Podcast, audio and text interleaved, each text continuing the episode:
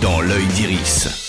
Bonjour à toutes et à tous, dans l'œil d'Iris, tous les mercredis on parle des films à voir ou revoir au cinéma ou depuis votre canapé. Et cette semaine en salle, il y en a pour tous les goûts, avec notamment le troisième volet de la saga issue de la franchise des Rocky, Creed 3. Cette fois-ci, le passé s'invite dans la vie d'Adonis Creed, devenu promoteur de boxe. Un ami d'enfance peu recommandable vient réclamer ce qu'il estime être son dû. Jamais on veut au monde entier, il veut de la casse. Je t'ai soutenu. Ah, t'as les nerfs. Passe la moitié de ta vie en tôle. À regarder quelqu'un vivre ta vie. Je veux tout ce à quoi j'ai droit. C'est quoi, une menace?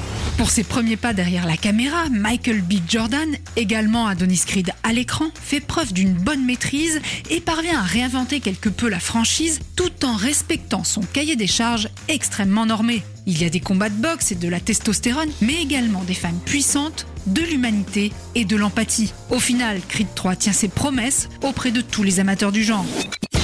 Deux salles, deux ambiances. Aujourd'hui au cinéma sort aussi le nouveau film du réalisateur de James Bond Skyfall de 1917 ou des Noces rebelles, Sam Mendes. Empire of Light suit les destins croisés des employés d'un vieux cinéma d'une cité balnéaire britannique au début des années 80. Il y a notamment Hilary à la santé mentale fragile et Stephen qui veut quitter la petite ville pour fuir les attaques racistes dont il peut être victime à tout moment. Ces deux-là vont s'aimer et se soutenir pour traverser leurs épreuves personnelles. Cet endroit est fait pour ceux qui ont besoin de s'évader, pour ceux qui n'ont leur place nulle part ailleurs.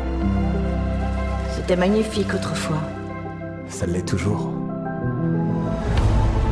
Porté par un duo de dingue avec Olivia Colman, la reine Elisabeth dans The Crown, Empire of Light est une grande métaphore d'où sa mère. L'hommage de Sam Mendes au 7e art, le cinéma vu comme la lumière au bout du tunnel.